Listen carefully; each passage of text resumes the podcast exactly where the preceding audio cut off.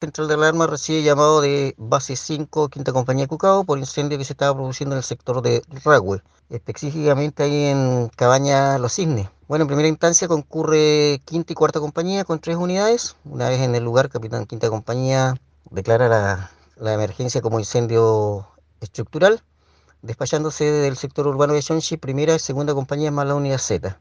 En el lugar trabajaban aproximadamente 40 voluntarios.